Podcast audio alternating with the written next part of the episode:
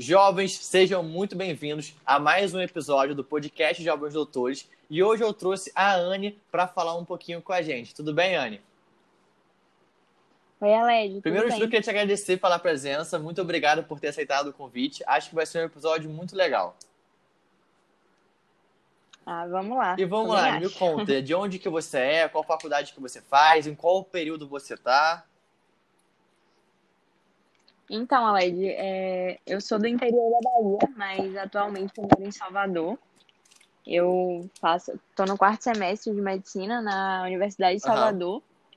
Uhum. E minha trajetória basicamente é dois anos de cursinho, que eu apanhei uhum. muito, até conseguir chegar, né, no, no. até passar pelo FIES. Então, atualmente eu faço medicina com entrei através do Sim. FIES, né? E essa é a minha trajetória, basicamente. E sempre fazer medicina? Sempre foi seu sonho desde criancinha? Você sonhava em ser médico ou foi uma coisa nos últimos uh, semestres da, da, do, do colégio? Como é que foi? Não, eu não sei como, mas eu sempre tive é, essa, essa vontade. Eu não sei se é, é, algo divino. Eu costumo até brincar, né? Que seja algo assim que, que vem de Sim. cima, né? Porque eu não tenho nenhum, nenhum parente, não tinha, na verdade, até o momento que eu decidi. E depois de muito tempo, eu já era mais. Tinha uns 10 anos, meu pai se formou em medicina, Peraí, seu pai né? Mas... se formou de... Peraí, depois de você já ter nascido? Meu Deus isso. do céu, que isso? muito Como depois. Assim? Ele, ele entrou na faculdade é, muito mais velho, sabe? Ele já entrou na faculdade com uns 30 uhum. anos. Então, não foi uma influência. Ele até costuma ficar chateado às vezes, porque eu acho que essa era a vontade dele, né? Ser, ser a minha uhum. inspiração. Mas, de fato, não, não foi. Essa vontade já vinha há muito tempo. Pô, achei muito legal. Então. Ah, achei muito legal. Inclusive, você já pode fazer um convite pro seu pai para ele vir falar com a gente, porque eu achei muito legal. então você entrou em medicina, fez dois anos de cursinho e você viu muita diferença nesses dois anos de cursinho para a parte da faculdade? Você assim, o método que você estudava, como que você estudava? Então, eu acho até um assunto muito legal de, de ser falado, porque a gente sai do cursinho com um método de estudo, né? Que geralmente a gente resolve muitas questões no cursinho. Meu segundo ano de cursinho basicamente foi revisão e, e questões, revisão da teoria, né, e, e, muitas questões. Só que no cursinho a gente tem uma facilidade muito grande de encontrar questões, né? A gente tem as provas ao nosso, à nossa disposição. Sim. E o, quando a gente chega na faculdade, a gente, a gente entra em pânico, porque as questões são muito difíceis de achar. Sim. Geralmente não tem um site específico, algo assim tão fácil. Então, nosso método de estudo muda um pouco. A quantidade de conteúdos é não dá nem para comparar com a quantidade dos assuntos que a gente é, recebe no cursinho, né? Então, eu senti essa, essa dificuldade, muito assunto e não dificuldade assim para encontrar questões, que eu gostava muito de estudar por questões. Então, nesses primeiros anos da faculdade, né, no, eu estou no quarto semestre, esses três primeiros semestres, eu considero que eu até estudei de forma uhum. errada. Porque a gente é assim, né? A gente vai testando até encontrar um, um método melhor, um método que é, funcione mais pra gente, né? Então, esses dois anos aí eu me bati muito e eu considero que eu estou encontrando meu, meu método agora, né? No quarto Não, é só semestre. que você falou que eu acho muito, muito legal mesmo, porque às vezes as pessoas acham que tem um método pronto. Ou seja, o método que funcionava no cursinho vai ser o método que vai funcionar na faculdade, que vai ser o método que vai funcionar para você passar na residência. E acho que você falou agora muito legal. Os métodos eles vão mudando e se adaptando à fase que você está vivendo. Não tem nada o melhor método do mundo, o único método do mundo que vai funcionar. Isso, exatamente. A gente tem que ir testando, né? Às vezes a pessoa é mais sinestésica, é mais visual, então depende de cada aluno. Tem gente que aprende muito mais é, ouvindo uma aula. Eu já não sou assim. É, eu não, se eu não estudar muito depois da, da aula, eu não consigo absorver o conteúdo. Tem gente que já é mais visual. Então eu tenho que praticar. Eu sou da, da, da turma que gosta de questões, que gosta de resolver, gosta de errar, ver o que está errando.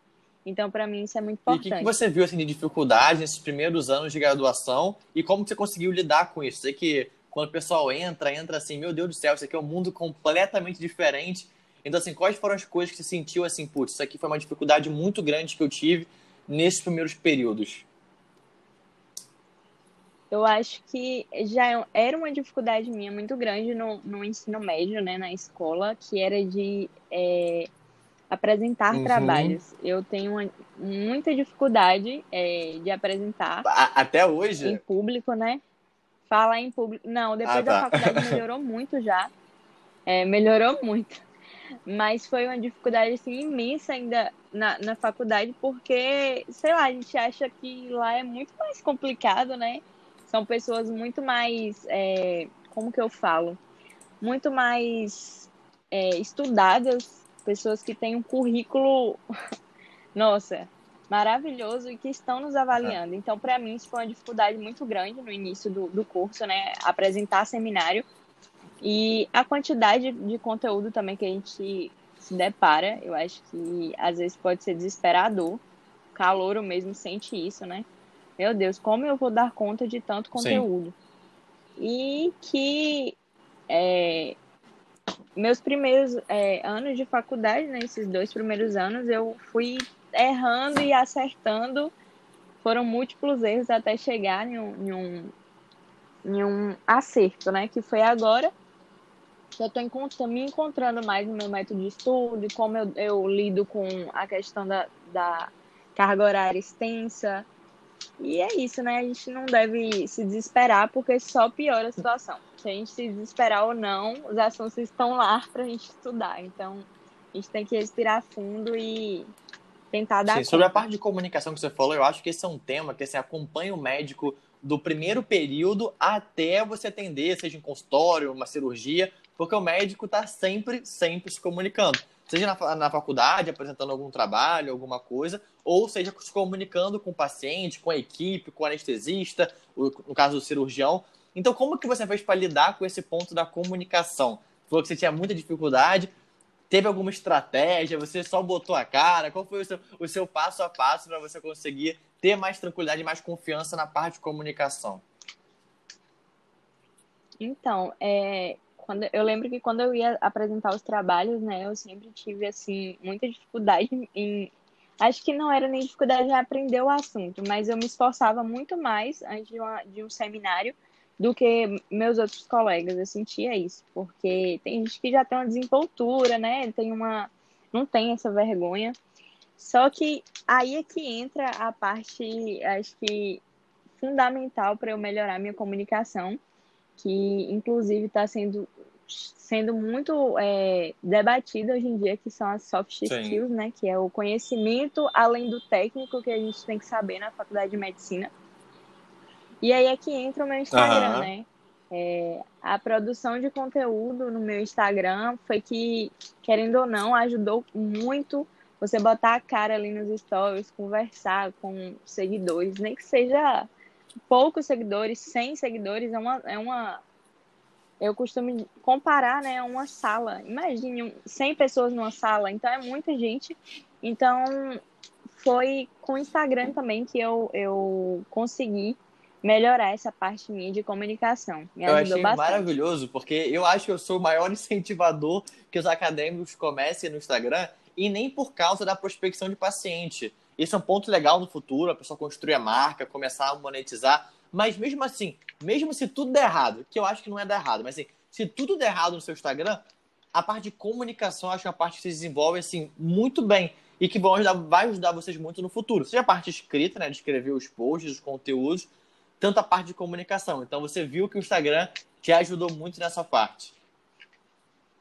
Sim, muito, muito mesmo. É, é tanto que às vezes eu olho os meus primeiros stories, né? Eu vou lá nos Aham. arquivados no Instagram e, e amo olhar porque, gente, a, a diferença do, do meu jeito de me expressar, sabe?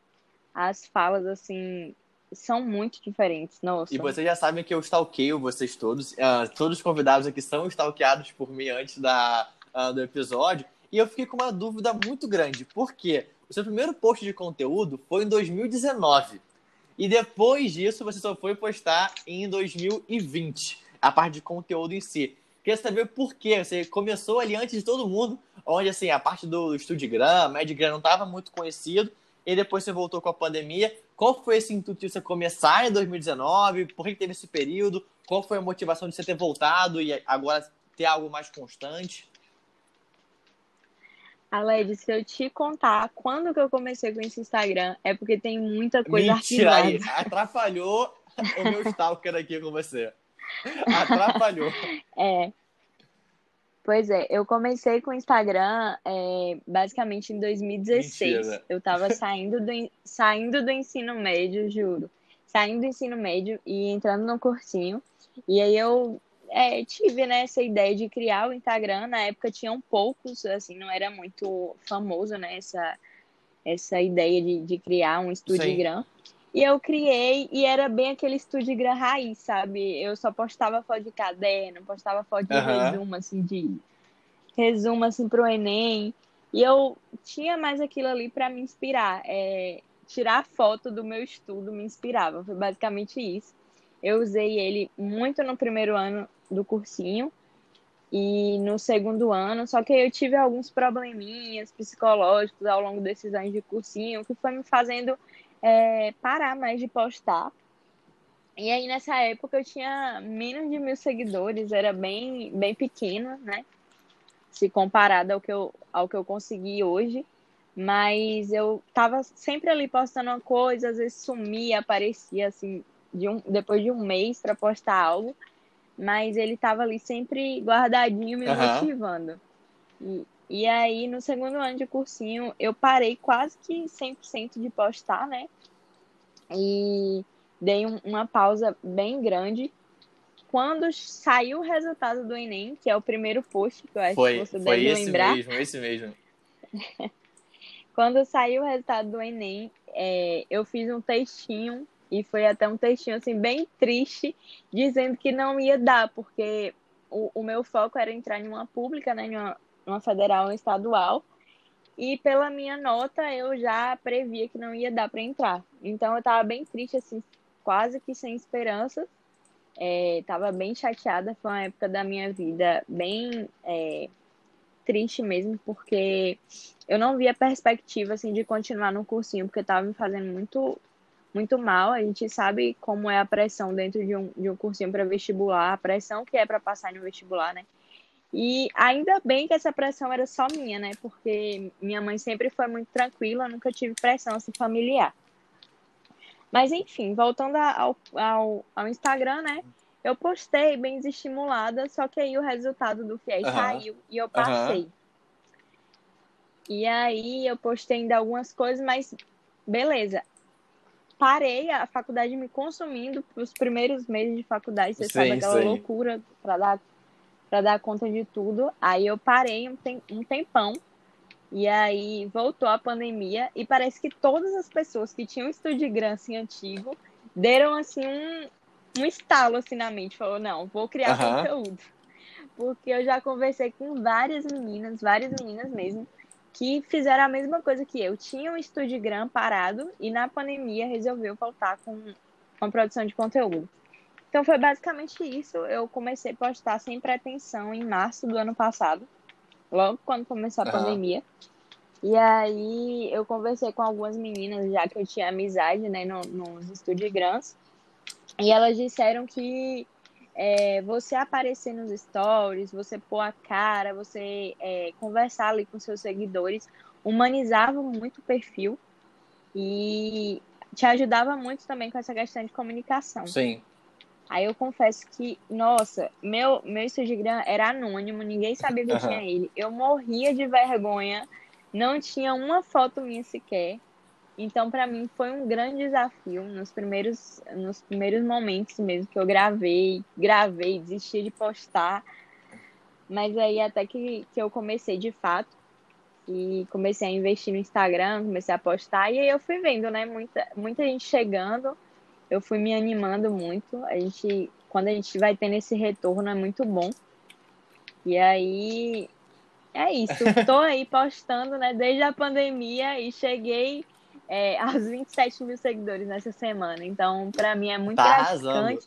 E às vezes, às, às vezes eu nem acredito, sério. Eu fico, meu Deus, é sério que tenho tanto de gente me seguindo. Uma, uma coisa que você falou que eu acho muito assim, mas muito legal mesmo, é que você falou que você começou em 2016. Então alguém que entra no seu perfil agora fala, nossa, a Anne, ela é, meu Deus do céu, como que ela tem só 116 posts e tantos seguidores assim? O que aconteceu? Meu Deus do céu.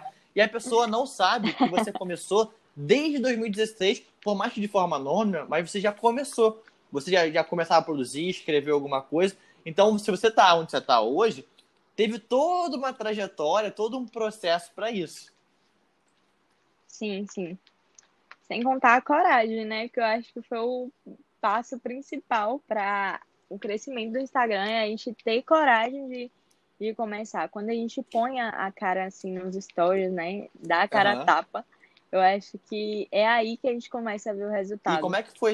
Pode falar. Porque, as... Porque gente quer ver gente, Sim. né? Então, você tem um Instagram ali que você só posta caderno, querendo ou não, a pessoa quer ver quem tá ali por trás. Sim. Então, acho que isso foi super positivo. E como é que foi, na verdade, para você conseguir ter essa coragem? Porque eu acho que muitas das pessoas, inclusive eu falo isso na maioria dos episódios, tem muita vergonha de começar. Então o cara fala assim, pô, não vou começar não, eu, isso aqui não é pra mim. Como que você fez? Você falou que você era totalmente anônima e você começou a aparecer, começou a se expor. Como que foi esse primeiro momento? Você começar a se expor? Foi algo muito difícil? Uh, você contou até, começou leve, começou botando uma fotinha, começou colocando story. Como é que foi esse, esse início para criar essa coragem de realmente produzir direto? Então, é, antes de entrar na faculdade era totalmente uhum. anônimo. Nem as minhas amigas sabiam que eu Por tinha baixo Instagram. dos panos. e aí, isso, exatamente. E aí, quando eu comecei a faculdade, eu comecei a tirar umas fotos assim de caloura, né? Com jaleco. É obrigação, empolgada. obrigação. Então na eu... medicina tem é... que ter. Também acho. E aí eu comecei a postar essas fotos, mas tipo assim, era uma foto a cada três meses, então era uma coisa assim, bem. E aí eu comecei a postar umas fotos minhas, Sim. sabe? No feed. Mas nada demais, só isso. E aí, minhas amigas, assim, minhas colegas da faculdade sabiam desse Instagram, né? Eu contei, mas também eu, eu era um, um caos para eu, eu contar, uhum. até eu decidir contar, era, sabe, uma luta. E aí, é, eu lembro que eu contei a minha amiga, né, que dividia apartamento comigo, na facu que ela era da minha sala, né, na faculdade, e aí ela começou a me incentivar. Uhum. Aí ela começava a falar, né, nossa, não sei por que, que você não, não você tem tanta vergonha assim. Nossa, seu Instagram tá muito bom, apareça. Deixa de vergonha, menina. Pare, pare de achar é, pro que os outros vão julgar. Pare de pensar que os outros vão te julgar, né? E aí, eu acho que isso também foi me impulsionando, né? Quem tem amigo tem tudo. Sim. E aí, essa minha amiga foi fundamental, assim, ela ficava sempre me falando: para de achar que alguém vai te julgar e se te julgar também, deixa pra lá, senão ninguém paga as suas contas. E aí, na pandemia, foi que eu chutei o balde e falei, é, vai, agora, agora vai. vai. foi. Aí eu, come... é. aí eu comecei a gravar uns stories, assim, tipo, gravava três stories na semana, aparecendo meu rosto. Uhum. O resto era de caderno e do meu canto de estudo e tal. Aí depois eu fui aumentando a frequência e hoje eu já tô uma blogueira sem limite. Não, então não foi do dia. Ninguém.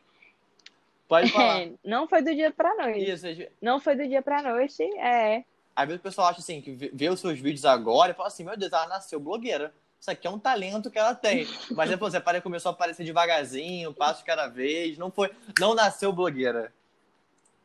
Nossa, não, não mesmo. Foi uma evolução. É tanto que eu estava até comentando com minha mãe hoje, que eu acho muito legal isso. É, chegou um recebido aqui, né, uhum. para mim hoje, e aí eu falei, meu Deus, eu nem, às vezes eu nem acredito, porque eu falava tanto da que eu achava super legal essas blogueiras que recebiam uhum. coisas em casa, e agora sou eu, então às vezes é, é sério, sem não dá nem pra Essa acreditar. é das partes mais legais também, além, lógico, do relacionamento, você queria ganhar ou receber a parte positiva também. Sim, e tem uma coisa que eu acho que também eu escuto muito, você como está no quarto período, ainda está começando, vamos dizer assim, a faculdade, nos períodos iniciais, às vezes o pessoal fala assim, ah, mas eu não tenho nenhuma propriedade para falar, eu não tenho nada para falar, nada para compartilhar. E como que você vê isso? E outra coisa que você pode até falar junto, que às vezes o pessoal fala assim, ah, não, não sei se você já sofreu isso, tem pessoas que estão começando que escutam isso, e eu acho que é a pior coisa do mundo que não faz o menor sentido. Que, ah, o que, que você tem para falar sendo que está no quarto período? Você não tem nada para falar, então, assim, esse hater que vem para falar sobre isso, e como é que você faz para conseguir? Sim, acontece muito, mas eu tenho já uma opinião Por sobre favor. isso, que inclusive eu acho muito importante, né, até para quem vai escutar esse podcast. É, em relação a, tipo, sempre a gente vai ter algo para agregar na vida de alguém, sempre é, você está no, no ciclo básico. Por exemplo, eu, eu posso falar como foi o, os meus desafios do primeiro semestre, eu posso fazer é, essa troca, né? Eu posso compartilhar os meus desafios, dar algumas dicas, e é justamente isso que eu faço. É, eu dou muitas dicas no Instagram sobre o ciclo básico, como estudar bioquímica, como estudar anatomia. Então, sempre você vai ter algo que, que faz assim, que vai mudar a vida de outra pessoa, que outra pessoa não conhece, um site que você acha muito legal, que muita gente não conhece. Então sempre você vai ter algo para agregar na vida de alguém. Sim. Não, concordo 100%. É, essa, essa opinião, né? Essa opinião que as pessoas têm, eu acho que é muito, muito fechada, né? Sim. É, sobre esse assunto, porque nossa, sempre, até no mesmo cursinho, tem, tem métodos de estudo que vão ajudar outra pessoa, você pode compartilhar um resumo seu. Então, não importa onde você está, sempre você vai ter algo para compartilhar. Sim, e até mesmo se você quiser produzir conteúdo para o público leigo, tem alguns perfis muito legais explicando saúde, que os caras produzem conteúdo para o público leigo unicamente. E você no primeiro, segundo período, você já sabe muito mais, mas sim, muito mais mesmo do que alguém que nunca teve nenhum tipo de contato com a medicina. Então, no terceiro período, você já teve um ano e meio aí de contato com a parte da medicina propriamente dita. Então, assim, você já sabe muito mais do que uma pessoa que nunca teve contato. Então, você já consegue explicar alguma coisa para ela. Sim, sim, justamente. E... Principalmente algumas dúvidas, né, que as pessoas costumam ter, assim, sobre, é, sobre exames, sobre... Falando da área da medicina mesmo, uhum. né? Sobre algum exame, algum tipo de procedimento que as pessoas têm alguma dúvida, algum tipo de remédio. Então, tem, é um campo muito vasto para a gente é, abordar. Sim. E como eu acredito muito na parte da individualidade, eu sempre faço a pergunta para as pessoas que produzem conteúdo, porque cada vez eu tenho uma resposta diferente, eu acho que sempre tem algo a agregar. Como que você faz para conseguir conciliar a produção de conteúdo com o seu dia a dia na medicina? Você junta as duas coisas, então estiver estudando, você produz conteúdo, você separa algum dia na semana para produzir tudo, produz aos poucos. Como é que você faz isso? Então, é uma tarefa assim um pouco difícil, mas eu estou me adaptando nesse nesse esse semestre, né? Eu acho que esse semestre veio aí para mim, pelo menos, como uma forma assim de organizar mesmo a minha vida, porque antes eu não conseguia. No semestre passado foi um pouco complicado é, conciliar a faculdade e a produção de conteúdo. Só que nesse é, com as ideias dos rios né, surgindo, o Rio está muito mais popular, então é um conteúdo muito mais fácil de criar. Então, eu acho que isso me ajudou bastante. E aí, uma coisa que eu faço é estudar durante a semana normalmente. E aí, quando chega no final de semana, eu escolho um dia para gravar vários rios, vários conteúdos, vários vídeos. E eu já deixo tudo guardadinho para postar durante a semana. Então, isso acaba não tomando meu tempo, né, durante a semana de estudo. E é uma coisa que eu gosto de fazer, né? Eu fico. É, é uma coisa que. Não é um trabalho difícil que eu falo, ai meu Deus, preciso gravar rios. Não. Eu fico empolgada em fazer porque eu gosto mesmo de produzir conteúdo. Então eu acabo é, tirando um pouco da minha mente dos estudos, né? Consequentemente.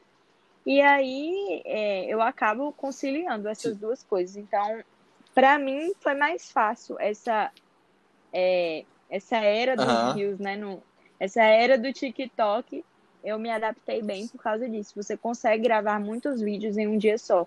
Coisa que com a criação de, de, de post no feed é muito mais Sim. complicado. Leva Tô muito até pensando em começar a aderir o Rios aqui mais, porque o tempo que eu gasto produzindo conteúdo meu. Se você ver os posts, você que tá por trás de bastidores, vai conseguir ver o tempo que é gasto. Eu vou começar a aderir com certeza. Vale muito a pena, sério, é muito mais rápido, muito mais prático e às vezes alcança muito mais Sim. pessoas. Tem um, um ponto que você colocou também que eu acho muito legal a gente falar, assim, eu não poderia passar esse episódio sem comentar esse ponto. Que muitas das vezes, como você faz fiéis, muitas pessoas têm uma impressão de assim, ah, não, ó, ela faz fiéis, ela faz em particular, ela, pô, meu Deus, é milionária. A família dela, meu Deus do céu, assim. E como que você faz para você lidar com isso? Uh, as pessoas que ficam criticando assim, ah, não, você faz particular, você é rica, você tem condição, alguma coisa assim. Uh, como que você faz fazendo fiéis para lidar com isso? Então, acho que você me salvou, lógico, lógico, com certeza. Às vezes as meninas, minhas amigas brincam, né?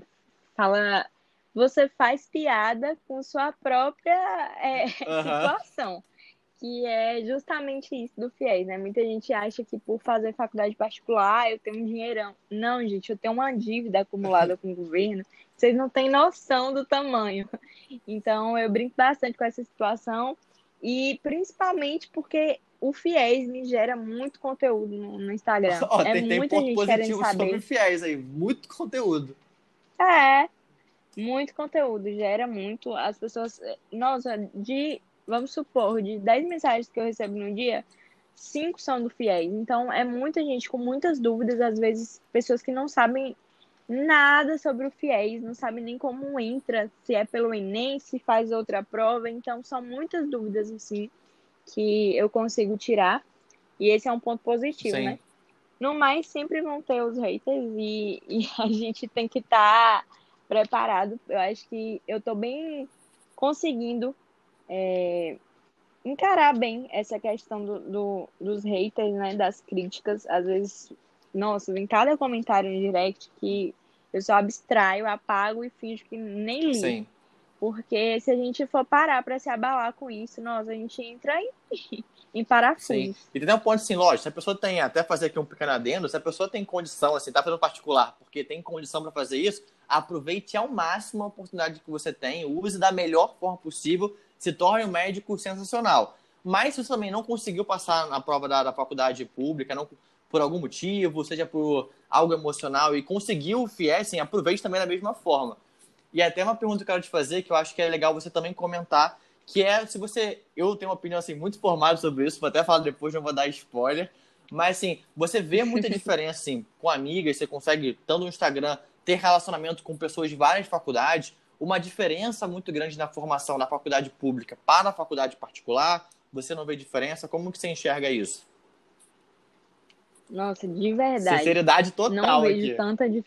sinceridade total, não vejo tanta diferença. E eu vou até falar uma coisa que eu paguei muito a língua, que foi essa questão do, de faculdade particular. Quando a gente está no cursinho, a gente, pelo menos aqui em Salvador, eu era bombardeada nos dois, eu fiz dois cursinhos diferentes, né?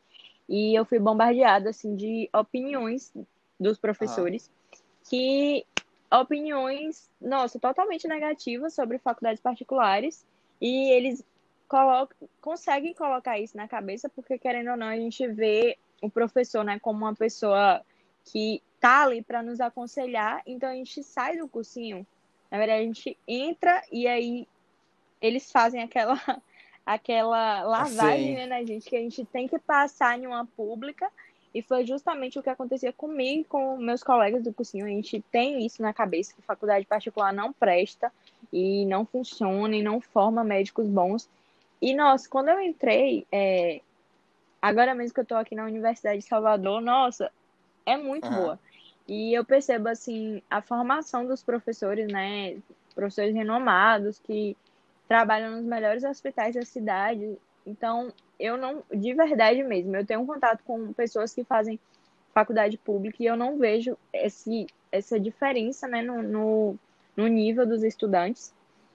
E um ponto super negativo que eu tô vendo agora na pandemia, que eu acho que eu ia estar tá louca com isso, desesperada, que é a questão das aulas, né? Eles estão tendo aulas agora, muitos dos que estudam na, na faculdade pública, então, isso eu acho que acaba, não acabou, mas interferiu muito, muito, muito na formação deles, porque, nossa, é um ano aí de atraso Sim. essa pandemia. Não, então, então, pode falar. A faculdade pública, além dos diversos pontos positivos, né, que existem professores super renomados. É, a questão também do nome, né? Por ser uma faculdade pública. É, no Brasil tem muito isso. Faculdades públicas são endeusadas. Não importa se não tem estrutura nenhuma. Mas eu acho que tem muitos pontos negativos também. E que você também deve balancear, né? Se você está em uma faculdade, se você tem a oportunidade de entrar na faculdade pública, mas tem um ProUni, uhum. vamos supor, de uma faculdade particular, você tem que balancear a estrutura, é, a, a matriz né, da, da faculdade, se é PBL, se é tradicional, se os professores é, são renomados, o campo de prática, tudo isso tem que ser avaliado. Não é só porque ah, é federal, vou entrar. Não é assim, porque a gente sabe que tem muitas faculdades federais que estão muito sucateadas e com uma estrutura muito ruim, é, aulas atrasadas, muitas greves, então a gente tem que avaliar tudo isso. Sim, direitinho. tem uma coisa que eu acho muito legal é que às vezes a gente. Eu até fiz um post exatamente com isso, que é eu nunca vi o paciente perguntar qual é a faculdade do médico. eu nunca vi na minha vida. O paciente que chegar numa consulta e perguntar onde é que você estudou, foi público ou particular, ou qual era o seu CR da faculdade. Então, assim, eu acho que a, a formação do profissional, como você falou, é muito mais dele se formar, dele estudar, dele buscar. E, lógico, entender o que, que ele quer. Ele quer para o meio acadêmico no futuro, quer fazer um doutorado, um mestrado. Puxa, pode ser legal fazer uma pública ou não. Eu quero ser um médico de consultório, atender, fazer cirurgia, ser um cirurgião renomado. Então, assim, é totalmente a parte prática e como que você vai atender os seus pacientes. Exatamente. Inclusive, eu tenho um rio também sobre isso, sobre esse assunto. Eu juro, juro, eu tenho um rio sobre esse assunto. E é justamente isso que você falou. É, se você estiver morrendo, é basicamente assim o rio. Se você estiver morrendo e precisar de atendimento médico em uma emergência, você não vai procurar um médico que formou em uma pública. Você não vai deixar de ser atendido por um médico que formou em uma faculdade uhum. particular. Então, é, eu acho que isso vai muito mais do aluno, né? E também é aquela questão, né? O, o aluno não pode ter todos os conhecimentos técnicos do mundo, mas se ele não tiver o mínimo de empatia por um, por um paciente, ele não, não vai ser Sim. nada. Essa é uma das coisas que eu acho fundamentais e achei muito legal da gente ter colocado isso, isso em pauta. E uma pergunta que você também que eu queria muito te fazer é em relação a você como que você consegue buscar as referências de conteúdo. Então assim, você coloca muita coisa assim, aplicativo, uh, dicas, métodos de estudo, você coloca assim, bastante coisa de conteúdo. Como que se faz para você buscar esses conteúdos? É uma coisa fácil, é difícil? Você vai, uh, o que as pessoas vão falando para você, você vai procurando. Como é que você faz para buscar eh, o conteúdo por trás assim do que aparece ali? Então, é, é aquela questão de buscar a dor, né? Do, oh, adorei. Não, já virei, já virei mais resolver. resolver a dor do seu público. Então, eu ouço muito o que me falam assim, Anne, tô com dificuldade em estudar bioquímica. Anne, tô com muita dificuldade em estudar anatomia. Então, a gente vou tentando é, ir por, por essa linha e também ter criatividade, né? Se a galera tem dificuldade de bioquímica, tem uma, tem uma porcentagem de pessoas que me seguem que também tem dificuldade em imunologia. Então eu vou adequando assim os, conteúdos. É, post, inclusive post de aplicativo dá muito engajamento, é uma coisa que a galera gosta muito. E eu tô, tô sempre fazendo, sempre indicando um aplicativo novo, um aplicativo que, que vai ajudar aí nos estudos, que é o que o estudante Sim. gosta, né? Uhum. Celular. Então, então é uma coisa assim que o pessoal gosta bastante. Mas além disso, eu, eu uso muito o Pinterest para me inspirar, né? E muito explorado o Instagram também. Às vezes eu fico nos momentos de pausa dos estudos, os momentos de procrastinação, eu tô ali olhando o que é que tá mais em evidência, né? Sim. E é isso, eu vou, vou tentando buscar, assim, de diversas maneiras a, a produção de conteúdo. E uma coisa que eu acho bem importante a gente fazer, porque eu, não, eu particularmente não gosto de seguir, assim, algumas pessoas que só postam humor. Sim. Lógico, tem muita gente que produz conteúdo voltado à medicina só de humor. Eu, eu sigo, acho legal. Mas, tipo assim, eu acho que o conteúdo tem que. Agregar, é, sim. Correspond... Agregar, lógico. Essa é a palavra certa. Eu gosto, quando eu tô postando assim, só rios de brincadeira, eu já não. Eu falo, não tá errado isso daí, eu tenho que resolver isso daí. que sempre uhum. vai ter alguém ali que vai gostar mais de, de, de dicas, que vai gostar mais de um conteúdo informativo de medicina. Então, é uma coisa que eu busco sempre também saber o que o meu público gosta mais e geralmente sempre o que eles mais pedem são dicas de estudo, dicas de de estudo, de organização.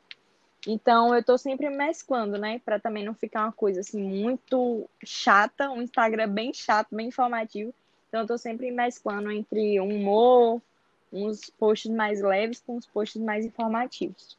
Ó, essa é uma coisa que eu acho muito interessante. Não sei se você já estudou sobre marketing, já procurou, provavelmente sim. Não sei, mas assim, você deu uma aula agora sobre como é que você faz para produzir conteúdo, sobre audiência, assim, achei maravilhoso. Se o pessoal pegar só esse final sobre as dores, escutar a audiência, mesclar conteúdo mais aprofundado com conteúdo mais tranquilo, meu Deus do céu, o pessoal vai voar no Instagram. De verdade. Espero, assim, que ajude né, alguém que esteja ouvindo, porque, nossa, isso foi fundamental para eu virar a chave, assim, de, da produção de conteúdo. Você ficar ali só engessado naquele negócio de fazer, ah, vou fazer um post hoje sobre, vamos supor, equiterícia. Nossa, mas tem gente ali que tá ali seguindo para ver uma coisa mais leve, principalmente final de semana. Você tem que postar uma coisa mais legal. Mas também uhum. tem aquela outra que só lhe segue para ver sobre assuntos específicos. Então, eu acho que você tem que agradar um pouquinho de cada ali, de, da sua audiência, de quem está tá ali escutando. E é isso. É a chave também para não, não perder muitos seguidores, você ter essa, essa relação, você tá sempre presente nos stories. É, inclusive, testando ali cada vez mais sua comunicação. É uma via de mão dupla, né? Enquanto eu estou ajudando alguém, eu também me ajudo. Sim. E eu vi que você também, você está no título básico, não está ainda? Isso. E você já está aparecendo bastante no hospital. Eu quero perguntar se isso, se na parte prática da medicina, foi pela faculdade ou é algo por fora que você conseguiu? Então, todas as cirurgias que eu consegui entrar, assim, acompanhar, foram que eu corri atrás mesmo, meti a cara, passei aquele, uhum. aquele famoso óleo de peroba e, uhum. e fui atrás porque eu percebi que você ficar preso ali ao que a faculdade lhe, lhe proporciona, eu acho muito complicado. Você tem que sempre que a, ir além, né? Você tem que sempre buscar Sim. novas oportunidades. E eu vi que no ciclo básico, é, ir ao hospital e ao centro cirúrgico é muito raro. Só se você for por uma liga ou Sim. porque sei lá, você está acompanhando algum professor, mas é muito difícil você ter uma oportunidade assim de, de ir ao centro cirúrgico, acompanhar médicos, acompanhar a rotina, saber um pouco mais sobre aquele, sobre determinado assunto é, de, que acontece assim no centro cirúrgico, sabe? Coisa básica assim de lavar, lavagem das mãos, a questão de, de posicionamento do, do cirurgião. Então são coisas básicas que a gente deve é, buscar fora da faculdade e cada vez mais cedo. Lógico, que eu também uhum. não, não gosto de impor, ah, você tem que, pro, você tem que procurar um estágio é, no centro cirúrgico no seu primeiro semestre. Não, não é assim. Mas se você tá ali, você quer aprender mais e você tem a, a disponibilidade, o Instagram tá aí, cheio de médicos, cheio de directs para você mandar. Então, uhum. acho que você tem que meter a cara assim, mandar mensagem pedir, o máximo que você vai receber é o que você já tem, que é um não. Sim, e você viu que essa aptidade prática que você conseguiu te agregou no dia a dia? Você, uh, estando lá no dia a dia, vendo cirurgia, você acha que isso te ajudou na sua formação como médica? Te ajudou no dia a dia dos estudos? Você vê alguma relação de melhora por causa disso? De você já ter começado ido cedo uh, no ambiente prático, vamos dizer assim? Nossa, demais. É onde eu mais aprendo, na verdade, né? Querendo ou não, é, as pessoas pensam assim, nossa, eu estou no primeiro semestre, como que eu vou aprender alguma coisa? Como que eles vão, vão fazer uma cirurgia? Eu vou tirar que proveito disso se eu não sei nem, sei lá, não sei qual, nem qual músculo ele tá, ele tá ali cortando. Então, acho uhum. que você, é, sempre que você, sempre que eu vou, né, vou me colocar nesse lugar, sempre que eu sou chamada para uma cirurgia, eu costumo estudar, é, costumo pedir orientação ao médico para saber o que eu vou acompanhar e ter uma noção do que eu vou ver. Então, quando você estuda teoria antes de ir para o campo é, prático, você percebe muitas coisas vão se encaixando. É, eu mesmo, como estou no quarto semestre, que eu já peguei a questão do sistema muscular, né? Então, você vai ver uma cirurgia, você, o médico vai ali lhe ajudando, lhe mostrando, ó, esse músculo aqui é a grande dorsal, você tá vendo? Então é uma coisa assim que vai ligando e você vai tendo conhecimento sim. Sem contar o networking, né? Que você, você já vai tendo contato com médicos, às vezes cirurgiões renomados que você tem a oportunidade de assistir. Então você vai já ali criando amizade, mostrando que você está interessado, que você está ali para aprender. E eu acho que isso que é fundamental. Então, com toda certeza, é, os estágios extracurriculares agregam muito na, na nossa formação acadêmica.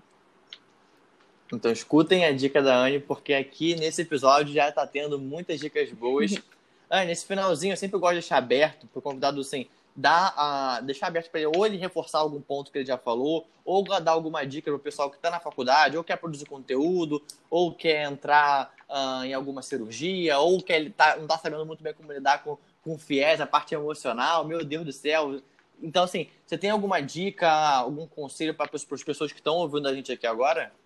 Olha, basicamente é falar para os calouros aí que nos assistem que não adianta se desesperar, né? Que você vai errar muitas vezes até chegar no, no, no que você quer realmente, no, na forma como você quer estudar, no seu método de estudo ideal. Mas não precisa se desesperar, porque vai piorar. Eu sei que o veterano, uhum. eu sei que o veterano fala isso e dá um desespero, mas é, só sendo veterano para saber o que a gente passa até chegar né, nesse, nesse período do final do ciclo básico e tudo mais. Então, a gente vai errar muito, mas respira, vai com calma, que dá tudo certo. Todo mundo consegue passar por essa fase de primeiro e segundo semestre tranquilamente.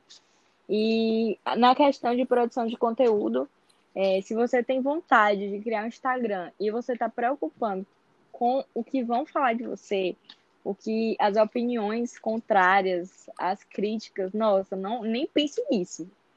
Eu uhum. espero que você não pense nisso mesmo, porque é, o maior arrependimento que eu tenho de ter entrado nessa, nessa questão de, de Instagram, de produção de conteúdo, foi de ter demorado tanto por medo do que iam falar de mim. Então a dica que eu dou é de não é, deixar de fazer algo por causa do que as pessoas vão falar, porque elas sempre vão falar, independente se você vai fazer ou não, elas vão estar sempre ali julgando o que você fizer. Então, basicamente é isso. É, eu acho que são algumas dicas que eu dei ao longo desse podcast que, que vão virar a chave, né? Pra, principalmente para quem uhum. quer criar conteúdo, para quem está entrando agora na faculdade e que quer sair melhor. Sobre os estágios, mete a cara mesmo, pede mesmo. Você tem uma gama de profissionais qualificadíssimos aí é, no Instagram que você pode seguir, pode mandar um oi faz uma mensagenzinha, uhum. manda, fala que está muito interessado em aprender cada vez mais. E aí o máximo que você vai receber é um não. E o não você já uhum. tem, então tá tudo certo. Não vai perder Exatamente. nada. Exatamente. E pro pessoal que quer te encontrar, que quer procurar você nas redes sociais, quer mandar algum direct, quer tirar alguma dúvida, aonde que essa pessoa faz para te encontrar? Bom, gente, lá no Instagram, meu arroba é foxmedicine. E eu tô lá disponível para tirar todas as dúvidas que vocês tiverem sobre produção de conteúdo, sobre fiéis, sobre estágios. E é isso aí. O pessoal pode mandar mensagem mesmo. Podem sim. Podem contar Ó, então comigo. Então tá, autori... então tá autorizado. O pessoal quiser que eu traga de novo com algum outro assunto sobre fiéis, produção de conteúdo, é só entrar lá no Aled Consultoria. Pode mandar direct, pode perguntar, que aí eu tento chamar ela aqui de novo para a gente participar e falar mais um pouquinho. Yane, queria te agradecer mais uma vez pela presença. Acho que você deu muita dica legal pro pessoal. Eu escutarei esse episódio mais uma vez, então queria te agradecer. Nossa, Led, eu que agradeço pela oportunidade. Estou é, à disposição também, qualquer momento que quiser gravar sobre é, outro assunto, quiser aprofundar sobre alguma questão que a gente falou aqui hoje. Muito obrigada mesmo. Foi ótimo participar aqui hoje. Adorei. Show, pessoal. Então é isso e espero vocês no próximo episódio.